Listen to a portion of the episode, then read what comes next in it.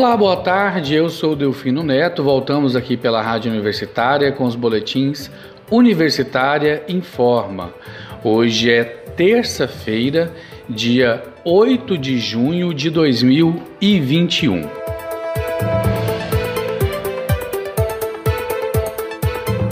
PIB do Brasil cresce 1,2% no primeiro trimestre de 2021 os números da economia no primeiro trimestre surpreenderam positivamente, garantindo um resultado do PIB melhor do que se temia no começo do ano. Dados divulgados nesta terça-feira pelo IBGE mostram que a economia cresceu 1,2% de janeiro a março deste ano, na comparação com os três meses anteriores, outubro, novembro e dezembro de 2020.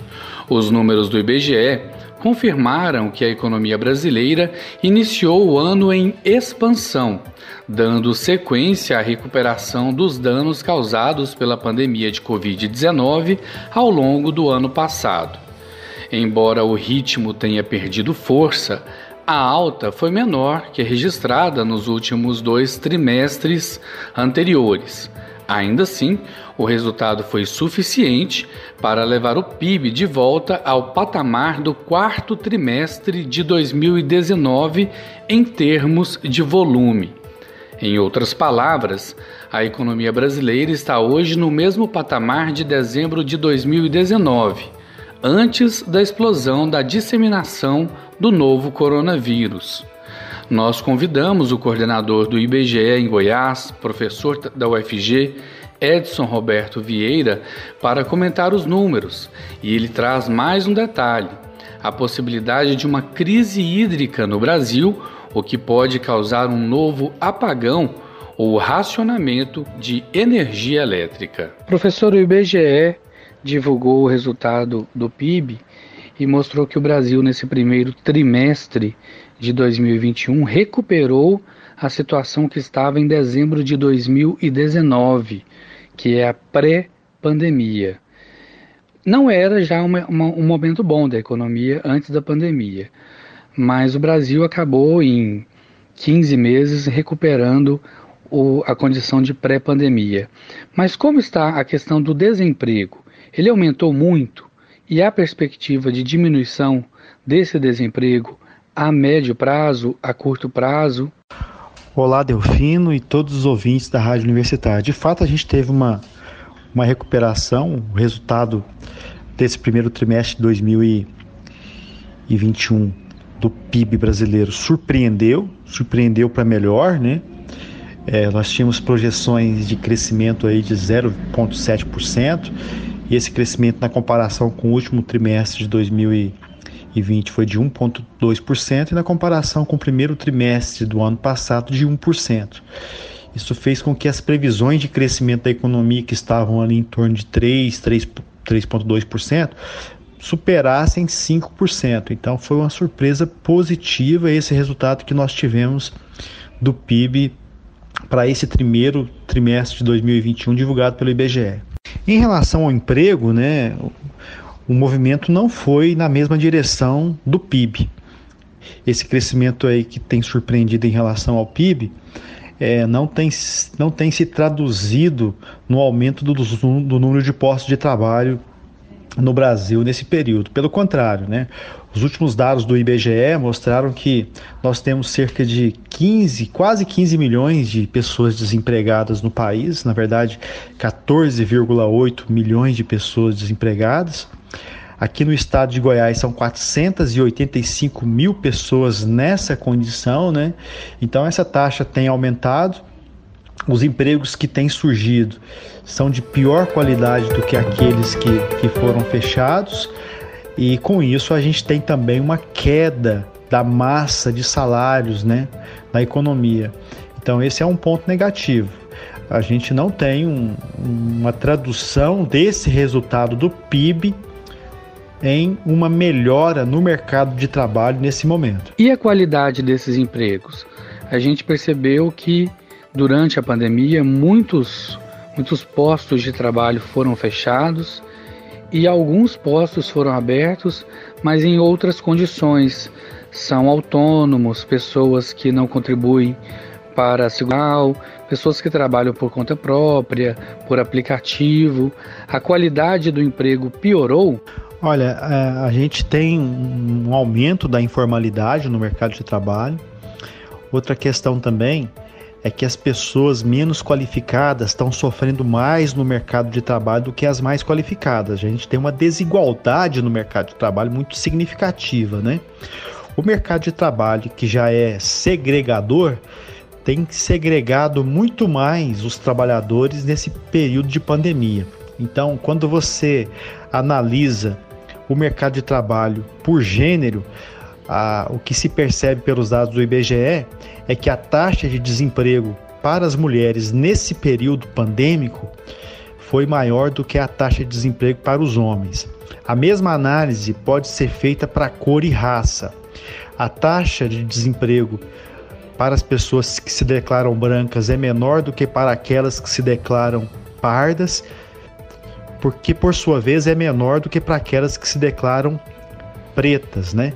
E é, em relação a em relação a, ao movimento nesse período pandêmico, a taxa de desemprego das pessoas pretas e pardas cresceu mais do que das pessoas brancas nesse período de pandemia.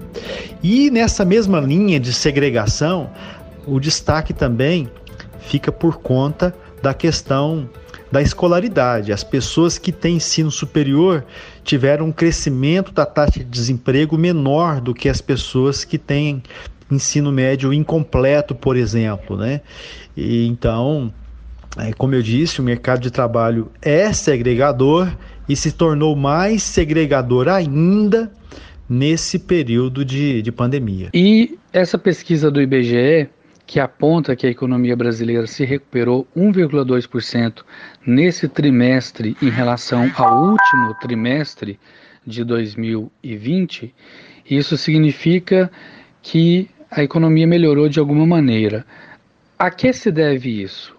Sobre qual que é o motivo que levou a economia a melhorar? Olha, é, talvez esse movimento do mercado de trabalho tenha relação com aquilo que está tá puxando o crescimento nesse momento, né?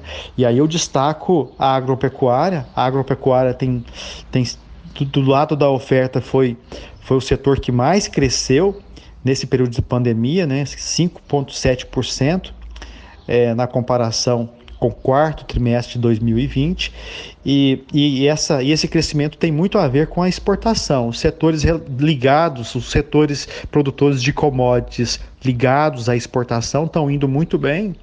A gente tem aí nesse momento uma recuperação das economias mais ricas que tem puxado o crescimento mundial e as exportações que já estavam que já estavam é, aquecidas por conta da questão cambial, né, o aumento do preço do dólar, continuam aquecidas também nesse ano, é, por, em razão do crescimento dessas economias que já estão com processo de vacinação mais avançado. E o setor de serviços, que é um setor que emprega mais pessoas e muitas delas menos qualificadas, não tem tido o mesmo dinamismo que tem agropecuária e em, em, menor proporção a indústria, né? Então esse setor ele, ele emprega muitas pessoas que têm menos qualificação, por exemplo, e acaba e acaba sendo mais prejudicado, principalmente quando se fala no setor de, de alojamento e alimentação, setores ligados a ao turismo, né? São setores empregadores que, que não têm tido o mesmo dinamismo. Todos sabemos que a economia só tende a melhorar a partir da vacinação. A partir do momento que mais pessoas e mais pessoas se vacinarem, as restrições de locomoção e de atividades forem diminuídas, e aí as pessoas poderão sair para trabalhar, se aglomerar, o setor cultural, o setor de eventos pode reativar as suas atividades, tudo passa pela vacinação. A perspectiva de uma melhora no cenário econômico a partir da vacinação e como que o IBGE vê isso a partir desse ano, já para o segundo semestre? O senhor acredita que no final do ano estaremos em uma boa condição do ponto de vista econômico? Para isso, Para mudar esse cenário, seria muito importante a gente ter um avanço no processo de vacinação. Nesse momento no país, nós temos cerca de 10% da população que tomaram as duas doses, né? É um percentual que não é suficiente para que tem se mostrado não ser suficiente para reduzir os índices de contaminação do país, né? muitas pessoas sendo contaminadas, inclusive esse, essa é uma ameaça à continuidade do crescimento da economia nesse ano, a, a questão da, da vacinação, o avanço da vacinação, é, a possibilidade de a gente ter uma terceira onda da Covid-19, tudo isso ameaça o crescimento, a continuidade do crescimento da economia nesse ano. Né? Se, se a gente não tiver uma mudança nesse cenário, pode ser que essas projeções de 5% de crescimento do PIB não se concretizem.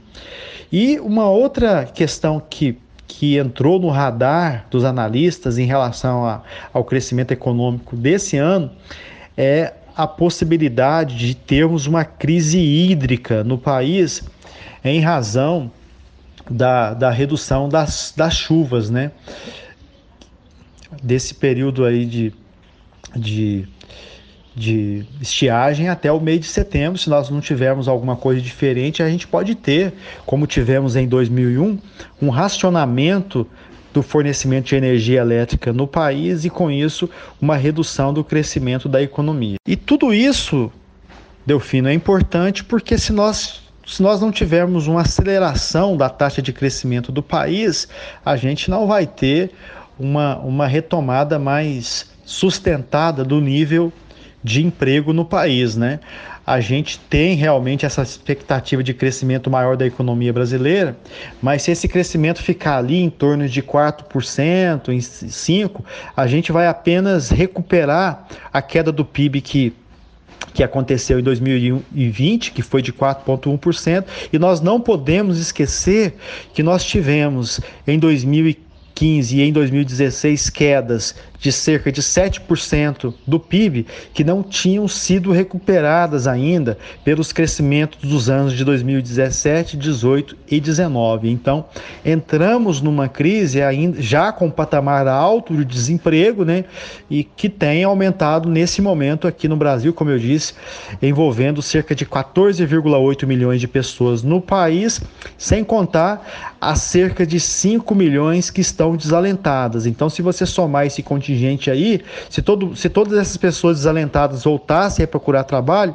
a gente teria aí cerca de, de 20% de taxa de desemprego no país nesse momento. E com essa informação chegamos ao fim do Boletim Universitário em Forma de hoje, terça-feira, 8 de junho de 2021. Fique ligado em nossa programação pelos 870M pelo site radio.ufg.br e pelo aplicativo Minha UFG, reforçando que a consulta à comunidade acadêmica para a escolha do novo reitor da UFG já está em curso, hoje e amanhã. Eu sou Delfino Neto para a Rádio Universitária.